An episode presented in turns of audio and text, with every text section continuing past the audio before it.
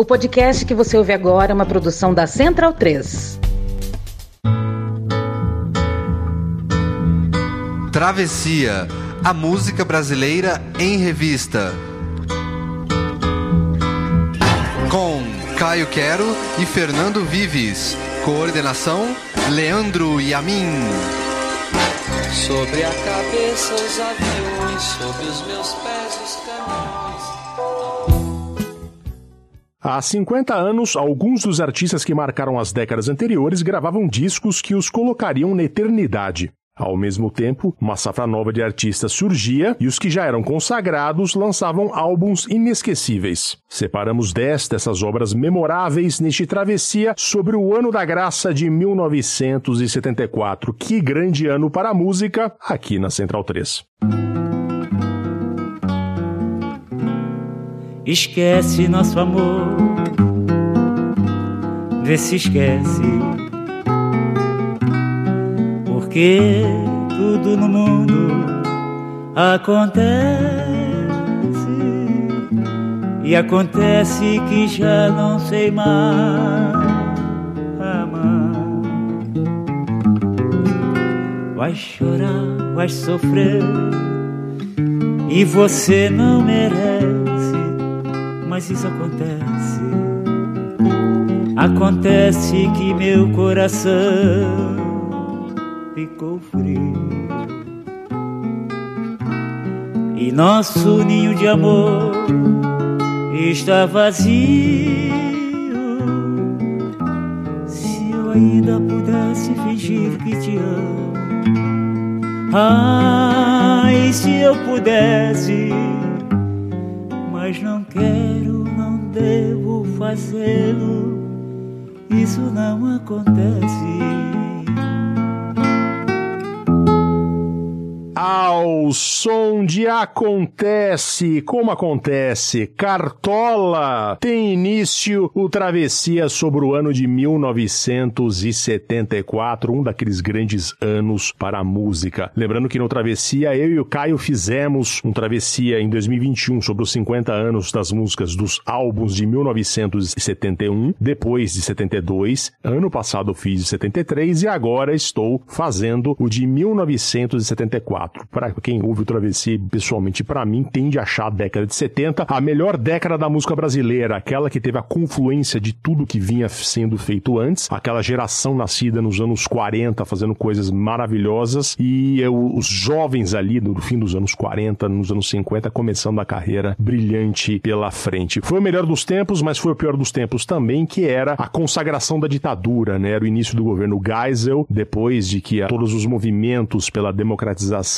foram esmagados e o Brasil vivia uma expectativa aí de passar uns anos sem ter abertura, que só viria começar no fim daquela década. Bom, esse episódio excepcionalmente não vai trazer discos dos nomes mais comuns que nós trazemos aqui. Não vamos ter Caetano Veloso, não vamos ter Chico Buarque, não vamos ter Gilberto Gil. Antes de começar para valer o travessia, eu queria primeiro mandar um abraço para o Danilo Bento, que disse que ouve todos os travessias, já ouviu todos os travessias. Eu trabalhei com o Danilo, grande sujeito. Um abraço para você, Danilo. Fiquei muito feliz de saber que você gosta, ouve e gosta do nosso programa. Um abraço também para o Edson Veiga, eu já mandei também, o jornalista que mora na Eslovênia, que me puxou a orelha por ter prestado declarações ornitológicas inverídicas no último travessia sobre marchinhas de carnaval. Eu disse lá que o periquito é um bicho australiano, mas nem todos os periquitos o são. Inclusive o periquito verde, o tema da música que é o qual falei lá na marchinha, é brasileiro mesmo. E se a seguir a risca as definições ornitológicas, o periquito não é um pássaro, e sim apenas uma ave. O que me lembra que o travessia 116 é sobre aves e pássaros, falamos dessa diferença lá. Procure lá se tiver a curiosidade. É muita música sobre pássaro na música brasileira e foi um programa particularmente bonito. Tá dado o recado do nosso amigo Edson, excelente jornalista que inclusive já fez reportagens sobre aves e pássaros. E começamos o programa sobre 1974 com esta pequena obra-prima de Angenor de Oliveira, o Cartola. Eu comecei com ele porque pessoalmente acredito ser o principal lançamento daquele ano. Foi o principal disco do Cartola, um dos fundadores da Mangueira, um dos criadores dos blocos de carnaval dos anos 20, um dos formadores do samba como conhecemos e que passou décadas no ostracismo. E a história é famosa, né? O Sérgio Porto, que escrevia sob o pseudônimo Stanislau Ponte Preta na imprensa do Rio de Janeiro, entrou certa noite num botequim do Rio de Janeiro, em 1956, e viu um sujeito tomando uma pinga e falou, olhou para ele e disse: "Você não é o Cartola da Mangueira?" E sim, era o Cartola da Mangueira,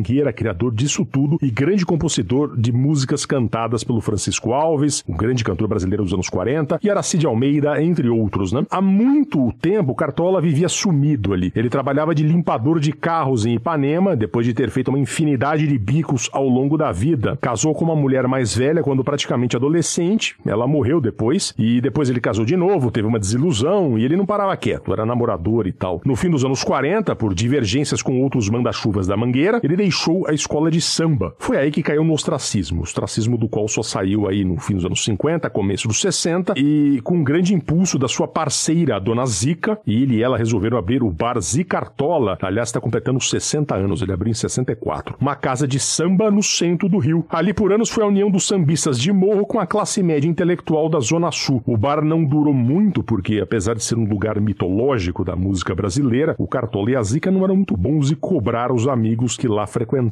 E a casa faliu. O fato é que já nos anos 70, as edições Marcos Pereira foi responsável por produzir o primeiro disco do Cartola, que tinha inacreditáveis 65 anos de idade e uma vida inteira de músicas para trás e muitas negativas de gravadoras. O álbum saiu graças ao trabalho do produtor João Carlos Botezelli, o Pelão, que insistiu muito e convenceu Marcos Pereira, que inacreditavelmente não estava feliz com a ideia. Ele achava que o Cartola não tinha voz para lançar um disco. Logo, Marcos Pereira, responsável por garimpar gente incrível no Brasil inteiro. O Pelão reuniu alguns dos melhores músicos daquela época, como o Dino Sete Cordas por violão, o Copinha para flauta e Mestre Marçal para cuíca e caixa de fósforo, e eles gravaram o disco no começo de 74. Só que o Marcos Pereira meio que engavetou o projeto, ele ficou emburrado, tinha medo de lançar. Daí que o Pelão teve uma conversa com um jovem jornalista cultural do Jornal da Tarde de São Paulo, chamado Maurício Kubrusli. O JT naquela época era um jornal importante, com um público jovem, moderno, diferente do irmão mais velho, o ultraconservador e o Estadão, que sempre foi o Estadão que a gente conhece. O Kubrusli então escreveu uma nota dizendo que vinha aí o melhor disco do ano, primeiro do Cartola. Com o barulho feito pela nota, o Marcos Pereira foi convencido a soltar a obra. E o resto é história. Foi de fato um trabalho primoroso com o qual pode-se argumentar ser o melhor disco daquele ano sem ter medo de passar nenhuma vergonha. E permitiu ainda que o Cartola gravasse ainda outros três álbuns antes de morrer em 1980.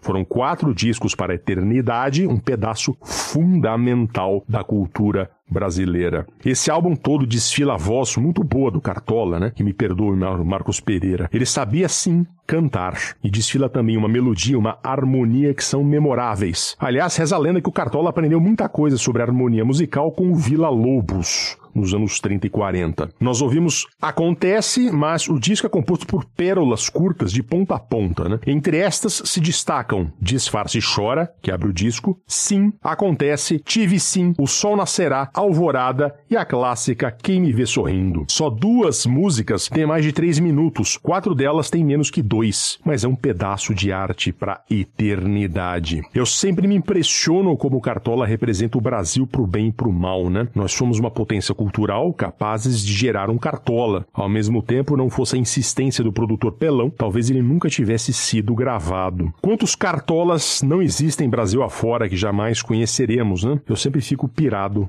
pensando nisso. E agora a gente vai ouvir Clara Nunes Alvorecer.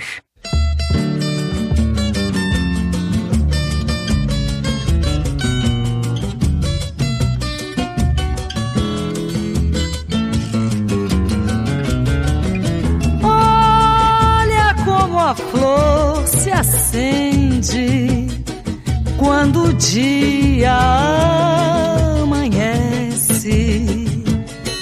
Minha mágoa se esconde. A esperança aparece. O que me restou da noite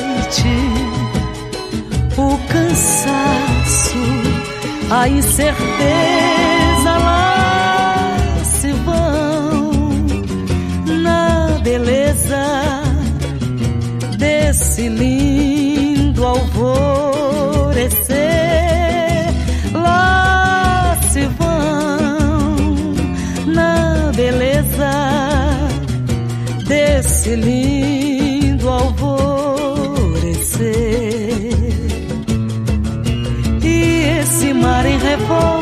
canta na areia.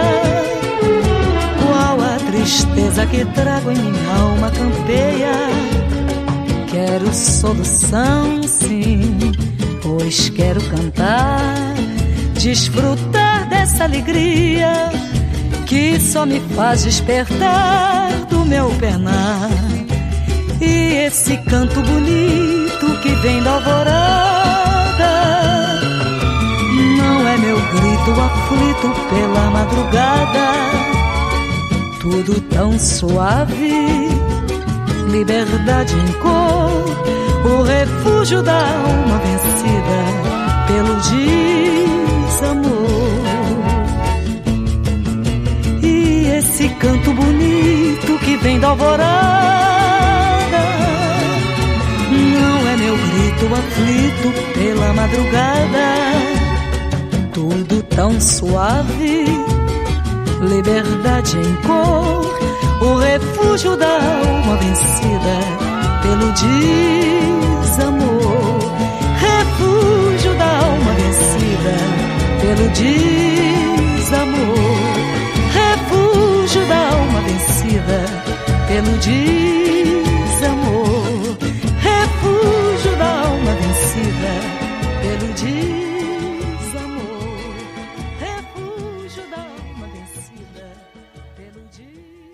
Que coisa boa esse samba Alvorecer. Clara Nunes canta Délcio Carvalho e Dona Ivone Lara. Música que dá nome ao álbum da Clara, que foi um dos grandes acontecimentos musicais de 1974. A Clara vinha desde os anos 60 tentando achar um rumo na música. Todo mundo conhecia seu talento, mas ela demorou para engrenar porque não achava um nicho. Ela tentou a Jovem Guarda, tentou canções românticas, mas aí a partir de 72, ela, que havia entrado em uma fase de religiões afro, também conhecera Portela e acabou juntando juntando uma coisa com a outra e se achou. A Clara famosa, a Clara que entrou para o imaginário popular, era a Clara sambista vestida de branco, homenageando entidades do candomblé, da Umbanda, sem deixar de ser também católica um caso clássico de sincretismo religioso brasileiro. Em 73, ela lançou o disco que levava seu nome com vários sambas e essa estética afro. E em 74, seguindo na mesma toada, Clara Nunes explodiu. O disco Alvorecer vendeu por volta de 400 mil cópias e foi sucesso nacional, sendo o primeiro álbum dela a passar dos 100 mil, sucesso que se repetiria pelos discos dos anos seguintes. O disco trouxe sucessos como Sindorerê, do Candeia, uma versão de O Que É Que a Baiana Tem, de Dorival Caymmi, Conto de Areia, de Toninho Nascimento, Nascimento e Romildo Bastos, e Pau de Arara, de Luiz Gonzaga e Guil de Moraes. Alvorecer foi produzido por Milton Miranda, então pelo namorado de Claro, Adelson Alves, e trazia duas músicas de um poeta ascendente na música chamado Paulo César Pinheiro. As músicas são Menino Deus e Punhal. Clara acabaria se aproximando de Paulo César a ponto de pôr um fim em seu relacionamento com o Adelson e de logo se casar com o poeta, que foi seu parceiro até o seu fim precoce de vida em 1983, vítima de um choque anafilático e uma cirurgia de varizes. Se você tiver curiosidade, o Travessia 79, lá de 2017, é sobre Clara Nunes. Não está no Spotify, mas está no site da Central 3. E agora a gente vai ouvir um clássico, né? Tom Jobim e Elis.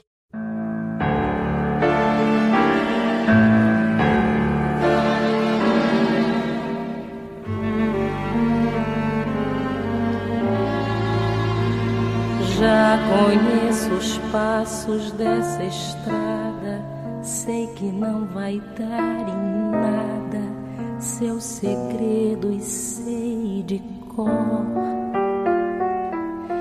Já conheço as pedras do caminho e sei também que ali sozinho vou ficar tanto pior. O que é que eu posso outro encanto deste amor que eu nego tanto, evito tanto e que, no entanto, volta sempre a enfeitiçar. Com seus mesmos tristes velhos fatos que num álbum de retratos eu tenho em colecionar. Lá vou eu de novo, como um tolo, procurar o desconsolo que eu cansei de conhecer. Novos dias tristes, noites claras, versos, cartas, minha cara ainda volto a lhe escrever para lhe dizer pecado. Eu trago o peito tão marcado de lembranças do passado e você sabe a razão.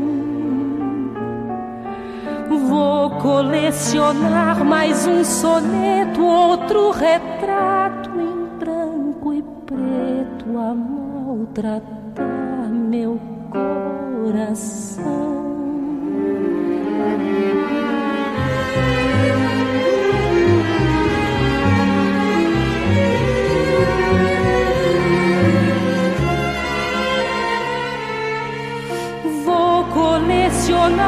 Mais um soneto, outro retrato em branco e preto a maltratar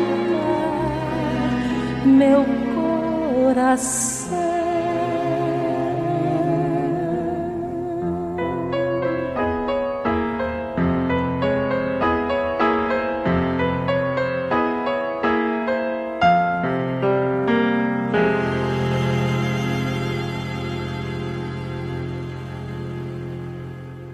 Que obra-prima, senhores. Elis no vocal, Tom Jobim no piano, uma orquestra maravilhosa sob regência de Bill Hitchcock. Retrato em branco e preto, uma obra-prima assinada na música com Antônio Carlos Brasileiro Jobim e na letra por Francisco Buarque de Holanda. Esse disco tem tanta história que virou até um documentário, né? Elis e Tom só tinha que ser com você, de Roberto de Oliveira. Eu me fio muito no que escreveu o biógrafo de Elis, Júlio Maria, aqui. O fato é que essa reunião antológica de dois ases de nossa música não foi nada simples e foi conveniente a ambos. O Tom Jobim estava há anos nos Estados Unidos, fez um disco com Frank Sinatra no fim dos anos 60, tocava com alguns dos melhores músicos do mundo, mas não fazia muito sucesso no Brasil. E quando voltava para sua terra natal, ele meio que apanhava. A Elis Regina não vivia mais os dias de glória dos anos 60, ela se renovou na virada dos 70, mas caiu em desgraça porque cantou nas Olimpíadas do Exército. Há quem diga que fez isso por ter sido pressionada pelos militares, que torturavam e matavam muita gente, inclusive artistas naquela época. E há quem diga que por pressão do empresário. O fato é que pegou muito mal para ela se associar isso no, no ápice ali do regime militar.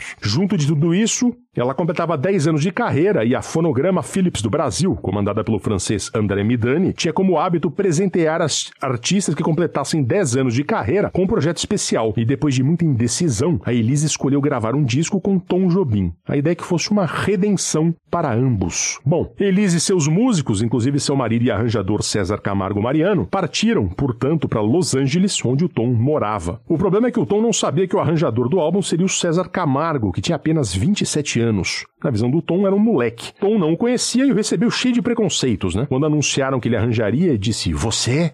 Não, senhor. E mandou a mulher dele começar a ligar para todos os amigos dele de, da música de Los Angeles. Só que nenhum deles estava disponível. Acabou que ele teve que aceitar o Mariano, mas nas primeiras semanas praticou um bullying nervoso com o jovem marido de Elis Regina. O fato é que depois de muita tensão e de muito jogo de cintura do Mariano, que soube ceder nos momentos corretos para o tom, sem perder de vista o que queria fazer, sem perder de vista o toque de contemporaneidade que ele queria. O resultado é um disco que nasceu clássico. A versão definitiva de Águas de Março abre o disco com um dueto delicioso entre Liz e Tom, mas o álbum é uma cordilheira de tantos picos que tem. Pois é, só tinha que ser com você, Corcovado, por toda a minha vida, soneto de separação, chovendo na roseira, inútil paisagem, além de retrato em branco e preto que ouvimos. Quando lançado, o disco ganhou um mundo elogiado em todo lugar. Muita gente considera este não só o melhor disco de 74, como também o melhor disco brasileiro da história, e há argumentos para defender isso. O mais interessante do embrólio todo desse álbum é que, depois de pronto, Tom Jobim ligou pro Mariano e disse mais ou menos o seguinte: Ô Mariano, eu só tomo banho de banheira, a água não renova, você foi um banho de chuveiro. Era um tipo de pedido de desculpas, né? Dizendo que ele estava desatualizado ali, que julgou mal o trabalho do jovem pianista e arranjador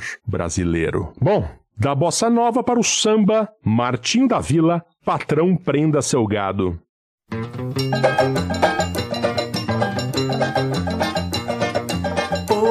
Patrão, ô patrão, ô patrão prenda seu gado.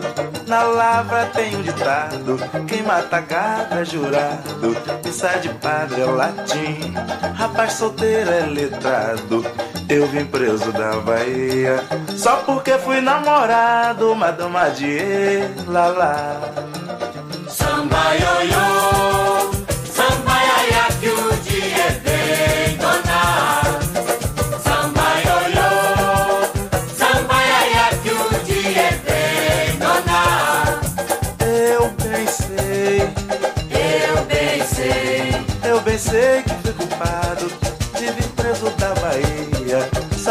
fui namorado.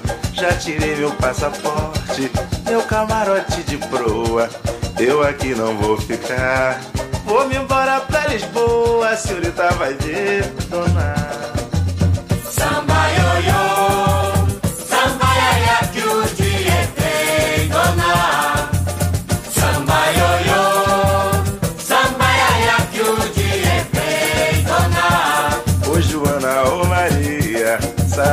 quem trabalha, no pescoço da cutia, no pavilhão da atalaia. Era hoje, era onde, era onde, era donde, era onde, era hoje. Sinhazinha mandou me chamar, correr quatro cantos, balão de aiá. Balão e, balão a.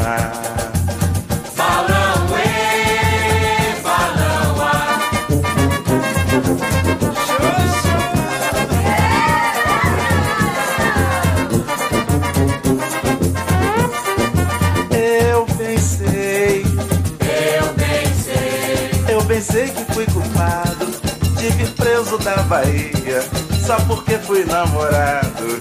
Já comprei meu passaporte, meu camarote de proa. Eu aqui não vou ficar. Vou me embora pra Lisboa, a senhorita vai dona. samba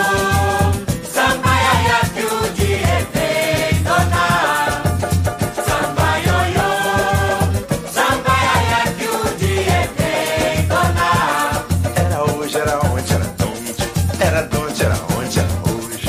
Era hoje, era onde, era onde, era onde, era onde, era hoje. Era hoje, era onde, Salve a Santíssima Trindade! Da música popular brasileira.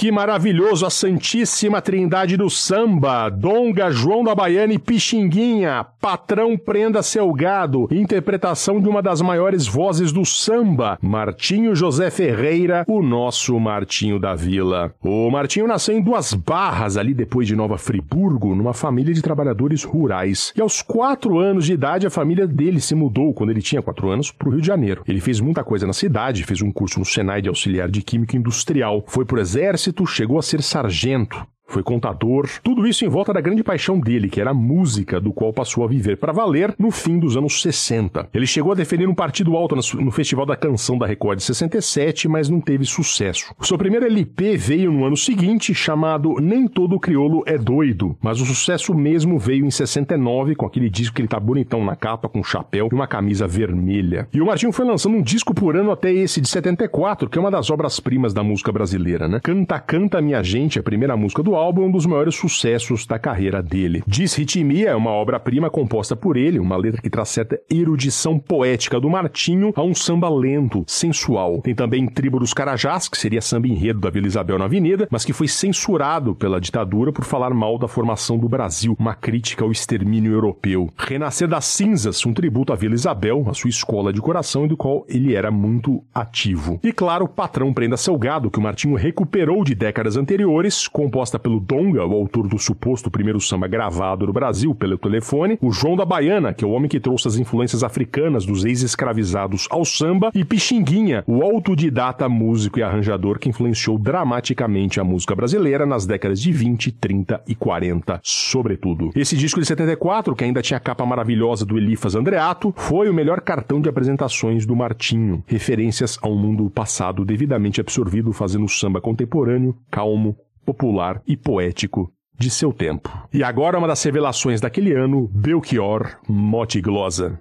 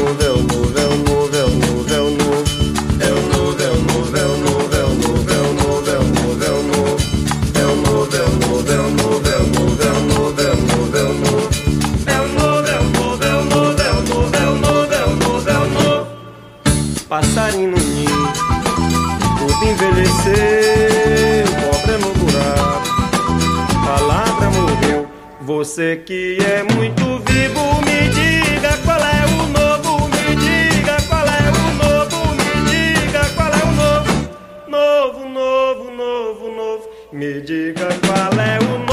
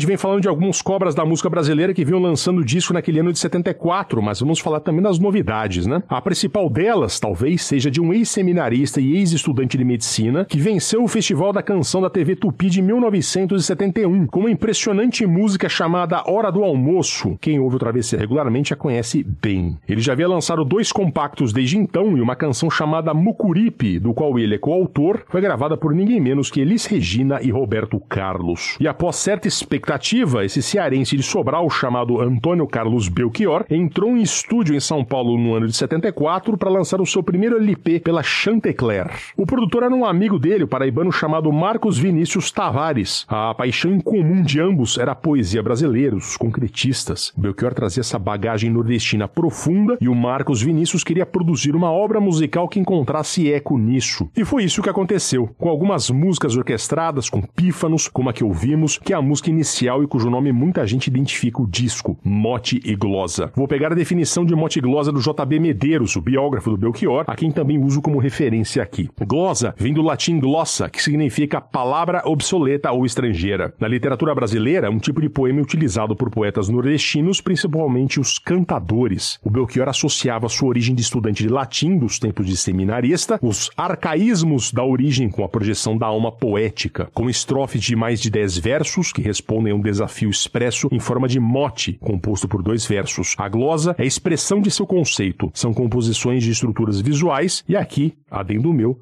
com forte influência de João Cabral de Melo Neto. A música que ouvimos, Mote Glosa, aqui abre o álbum, é um shot progressivo com pífanos com o qual Belchior entrega sua carta de intenções. É o novo, é o novo, é o novo, é o novo, sem parar, ele repete. Passarinho no ninho, tudo envelheceu. Cobra no buraco, palavra morreu. Você que é muito vivo, me diga qual é o novo. O Belchior e o Marcos Vinícius, segundo JB Medeiros, buscavam uma saída pós-tropicalista para a música brasileira que eles tinham legado, tinham como legado já desgastado ali, né? Nesse álbum, as duas músicas mais famosas são A Palo Seco, aquela que diz Sei que assim falando pensas que esse desespero é moda em 73, como foi regravado numa alucinação, no disco Três anos depois, ele trocou 73 por 76. A outra famosa é a Hora do Almoço, música que Belchior ganhou um festival da música que o tirou de vez do caminho da medicina para se dedicar à arte. A Hora do Almoço, inclusive, ganhou uma impressionante versão com violinos lindíssima nesse disco. Aliás, a orquestração se revelaria uma questão para o Belchior. Apesar do belíssimo trabalho do Marcos Vinícius como produtor, os arranjos com orquestra tornaram muito difícil tocar esse disco em shows. Foi o primeiro e último álbum do Belchior nesse estilo. Depois ele adotaria o formato de banda comum sem muito frufru. O fato é que Belchior chegava com tudo com o seu primeiro álbum e prometia coisas incríveis nos próximos anos. E ele cumpriria essa expectativa, mas isso é conversa para outra oportunidade. Agora a gente vai ouvir Jorge Ben, os alquimistas estão chegando. Salve. Não, não. Senta. Senta, não, não, senta. Não, não. Vai sair legal. Senta. Então tem que dançar dançando. Dançando.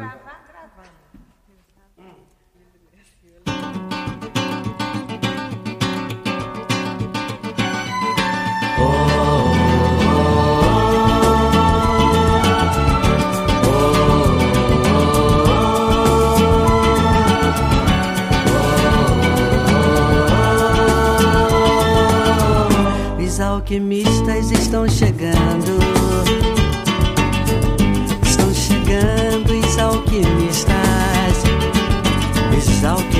Estão chegando. Estão chegando os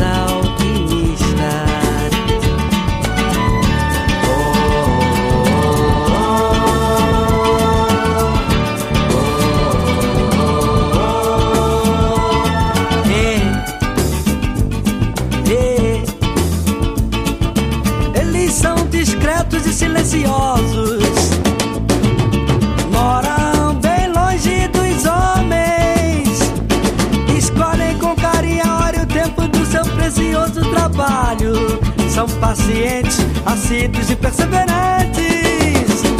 Executam segundo as regras herméticas, desde a trituração, a fixação, a destilação e a coagulação.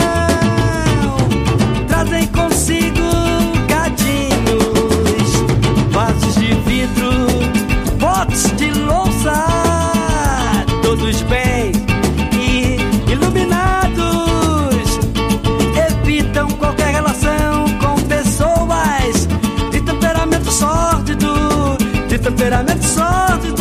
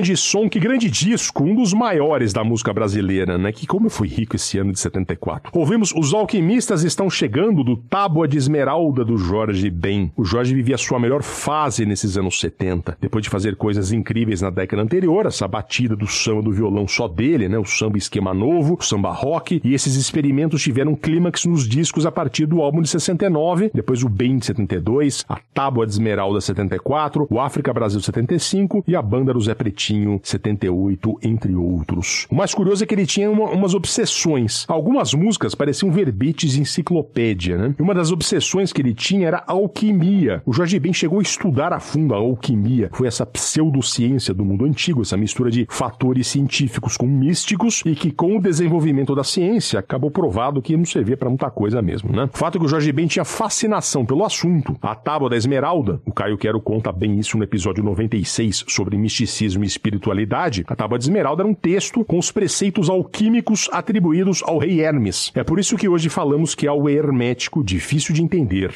Vem daí, da tábua da Esmeralda. Os alquimistas estão chegando é a música de abertura do álbum, que tem clássicos como a própria canção Hermes Trismegisto e sua celeste tábua de Esmeralda, que é praticamente uma citação do texto clássico, e também a primeira versão mais tranquila de Zumbi, e tem também Brother entre outras. E agora a gente vai, tava no auge ali o, o Jorge Ben, a gente vai de um cara que não tava no auge, mas com os discos que ele lançou nos anos 70, ele passou a ter um, um fim de carreira digno, e olha que teve mais, pelo menos mais duas décadas de carreira aí. A gente vai ouvir Nelson Gonçalves.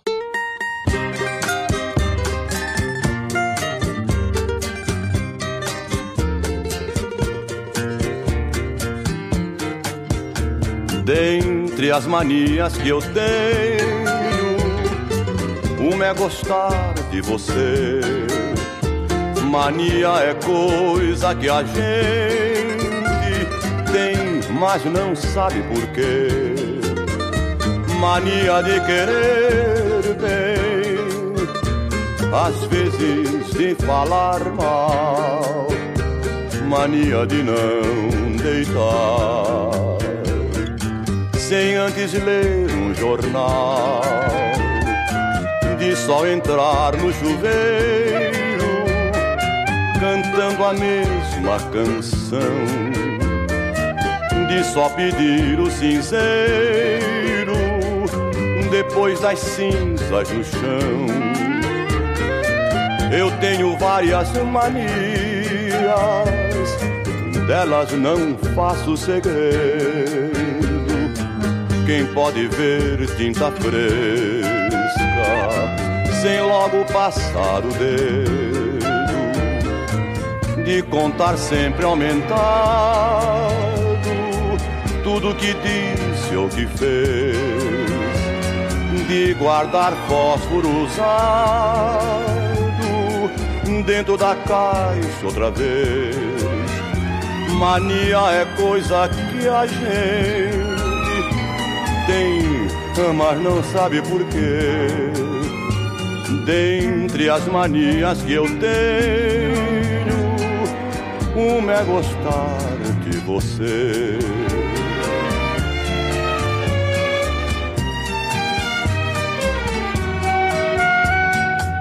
De contar sempre aumentado Tudo que disse ou que fez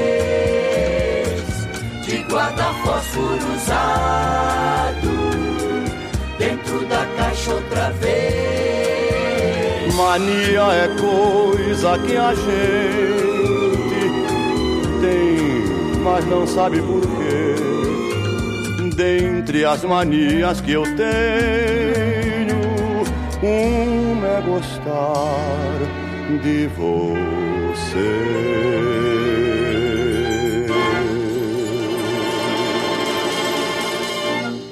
Entre as manias que eu tenho, uma é gostar de você. Que música boa, né? Que declaração de amor gostosa, leve, muito de encontro a muita coisa que o próprio Nelson Gonçalves cantou ao longo da sua carreira, né? Os boleirões sobre a mulher liviana, traidora, etc, né? O rótulo que botaram no Nelson não é 100% verdade, mas é também verdade. Música dos irmãos Celso e Flávio Cavalcante. Sim, o Flávio Cavalcante, que tinha programa de auditório na TV por décadas, o histriônico Flávio Cavalcante, que quebrava discos por suposta má qualidade só para ganhar audiência. O irmão dele, Celso, morava nos Estados Unidos e eles eram compositores eventuais. O Celso mandava um rolo de fita com a música pro Flávio, que punha a letra e devolvia para ele e ficavam nesse processo aí por meses. E eu incluo essa música aqui para esse programa por dois motivos. Primeiro, para fugir um pouco dos nomes óbvios e excelentes da maioria das listas sobre 74. Segundo, porque é realmente um trabalho primoroso esse disco, uma mescla de regravações antigas com músicas contemporâneas. A mais famosa do disco, que é top 3 da carreira dele, é Naquela Mesa, a música que o Sérgio Bittencourt fez pro pai, o Jacó do Bandolim, depois que o pai morreu em 69. A gente tocou recentemente aqui a gravação original do Sérgio com a Elisete Cardoso, mas a versão definitiva mesmo é essa do Nelson Gonçalves. Mas tem vários picos neste álbum, como o Barquinho, da Bossa Nova, do Roberto Menescal e do Ronaldo Boscoli, o Bolero Fica Comigo Esta Noite, de Adelino Moreira, Chuvas de Verão, do Fernando Lobo, pai do Edu Lobo, e claro, Manias, que ouvimos. O Nelson é o segundo maior vendedor da era de discos do Brasil, atrás somente do Roberto Carlos. Ele lançava disco todo ano e nesses anos 70 houve um salto tecnológico de qualidade artística, no qual este álbum se encaixa. Naquela década, o Nelson Gonçalves lançou disco quase todo ano e esse disco, passado e presente, de todos esses, só não é melhor que o Nelson Canta Noel, de 71, que é um clássico escondido da música brasileira.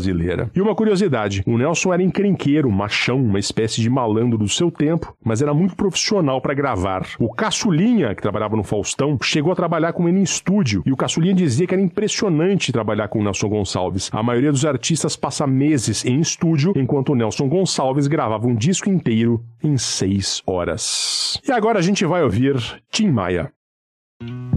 Já virei calçada maltratada e na virada quase nada me restou a curtição. Já rodei o mundo quase mudo, no entanto, no segundo este livro veio à mão. Já senti saudade, já fiz muita coisa errada, já pedi ajuda, já dormi na rua.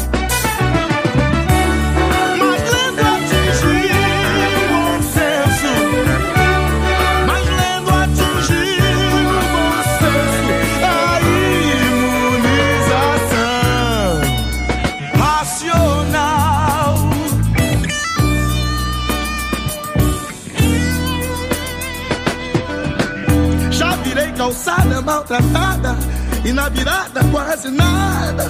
Me restou a curtição. Já rodei o mundo quase mundo, no entanto, num segundo, este livro veio à mão. Já senti saudade, já fiz muita coisa errada, já dormi na rua, já pedi ajuda.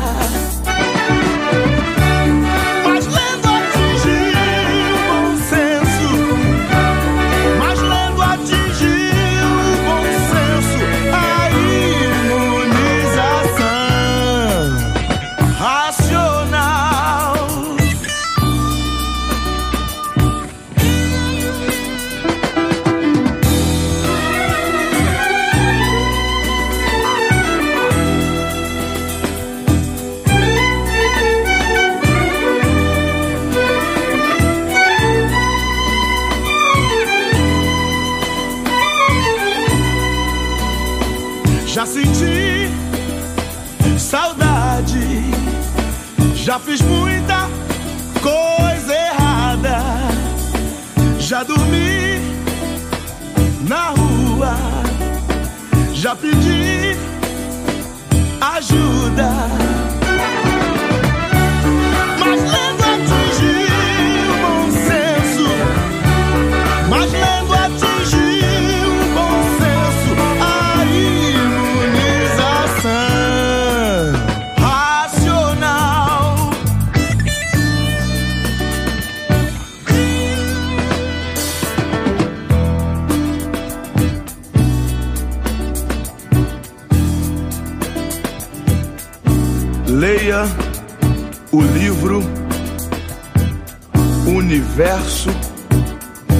Em Desencanto.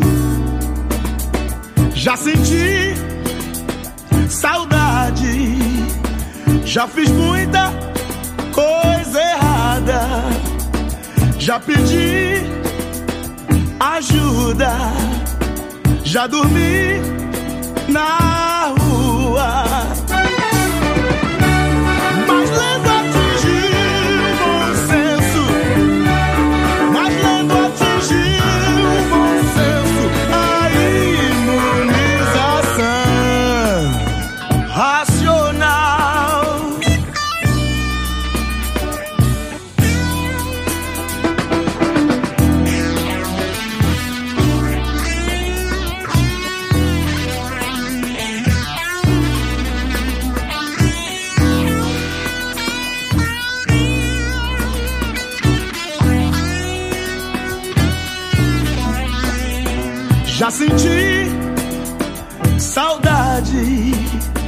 já fiz muita coisa errada, já pedi ajuda, já dormi na rua.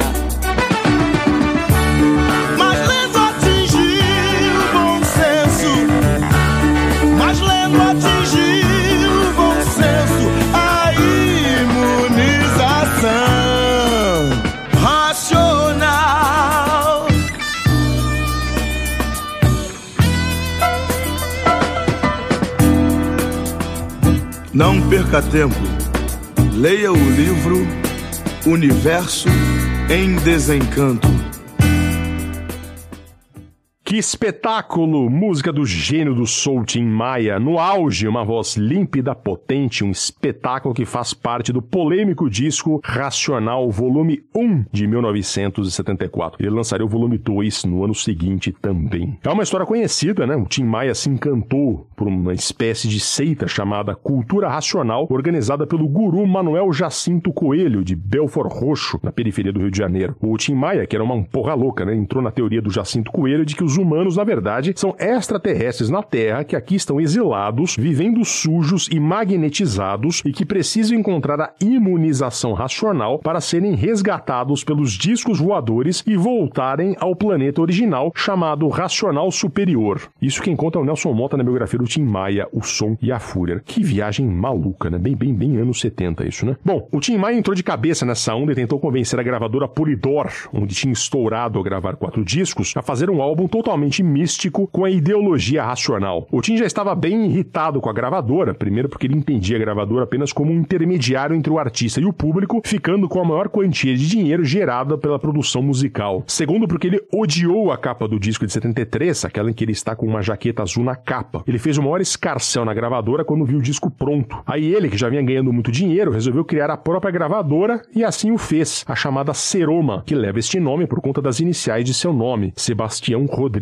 Maia. Seroma era também o nome da banda que o acompanhava e ele obrigou todos os músicos a adotar a cultura racional, a só andar de branco, a não usar drogas lícitas ou ilícitas, a ser vegetariano, a fazer sexo apenas para fins procriativos. O fato é que o Tim Maia nessa onda emagreceu e talvez pelo cuidado que se impôs, estava com uma voz impressionante. Se você compara a voz do Tim Maia em 74 com o disco do começo dos anos 80, você acha que tem alguma coisa errada com a gravação. Não é possível ser a mesma pessoa. E é.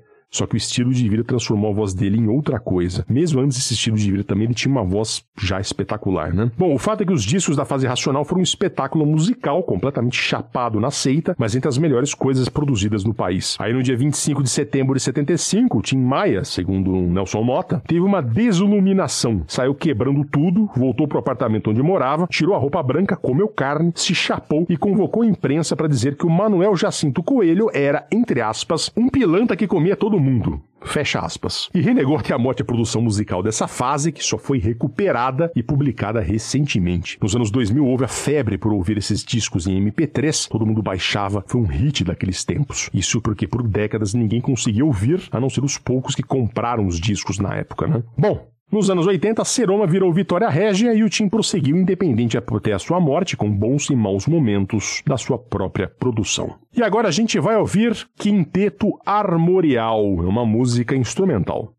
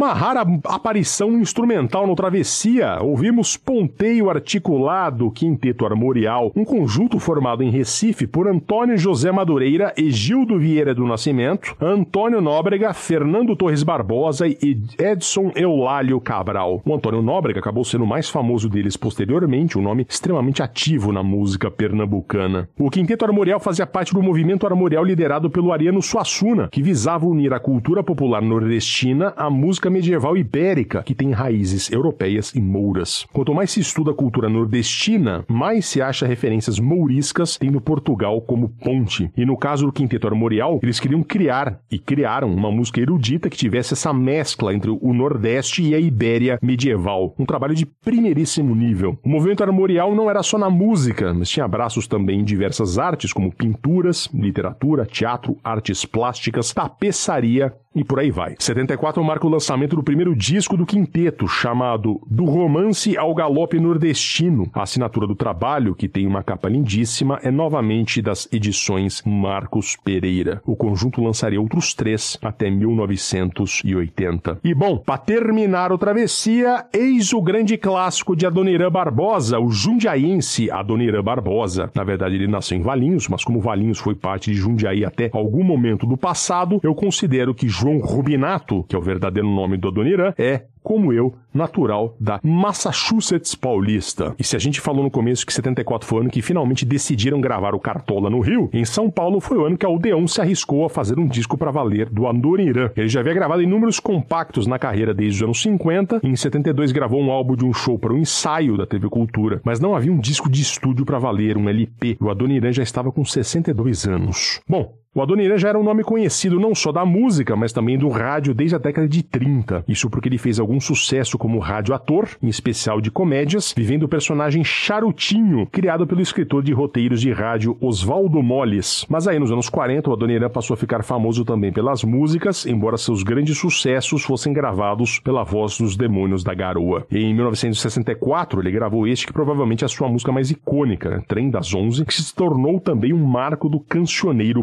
paulistano e imediatamente remete a uma São Paulo antiga, né? Conta a história de um rapaz que precisa voltar para casa no último tramway da Cantareira, que era um trem que fazia a rota da zona norte da cidade até a Cantareira. O Jaçanã é um bairro no começo da zona norte. Há quem diga que é a primeira música paulista a fazer sucesso no Rio, mas acho que não chega a tanto, embora tenha feito mesmo algum sucesso por lá. Eu lembro quando li a revista Bundas nos anos 90, revista criada pela turma do Pasquim, cujo slogan era Quem põe a bunda em caras não põe a cara em bundas, e eles debochavam que só um paulista mesmo para deixar de ficar com a namorada porque tava com dó da mãe que não ia dormir se o filho não chegasse em casa. o fato é que esse disco de 74 saiu para valer um disco de estúdio, né, produzido por Milton Miranda com assistência do Pelão, o mesmo que fez o Marcos Pereira liberar o disco com Cartola no mesmo ano. Um disco recheado de clássicos, Bom Dia Tristeza, falamos dela no fim do ano no programa sobre a mesa de bar, parceria inusitada com Vinícius de Moraes. Abrigo dos Vagabundos, As Mariposas, Saudosa Maloca, Iracema, Prova de Carinho, Apaga o Fogo Mané, entre outras. Praticamente um greatest hits do Adoniran, agora pela voz rouca, idosa e cheia de pigarros do próprio, e por isso mesmo gerando um álbum interessantíssimo, profundamente adonirânico e paulistano. E com Trem das Onze tem fim o Travessia sobre o ano de 1974. Este programa teve edição de Domênica Mendes. Agradeço a ela e agradeço a você que nos ouviu. Voltamos daqui duas semanas. Grande abraço, obrigado!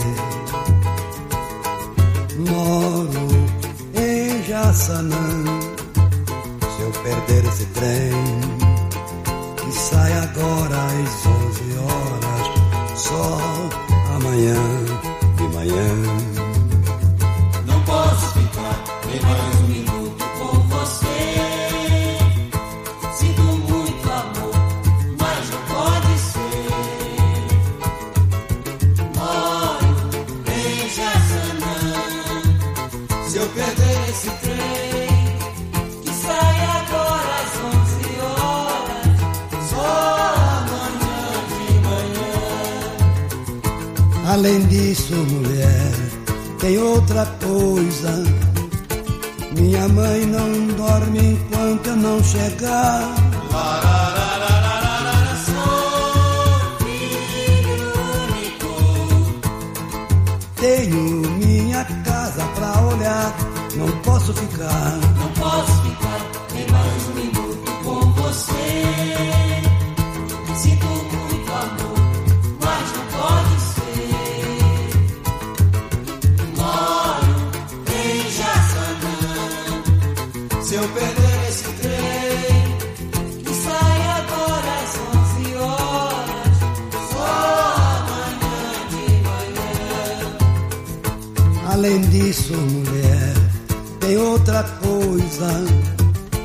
Minha mãe não dorme enquanto eu não chegar. Sou filho único.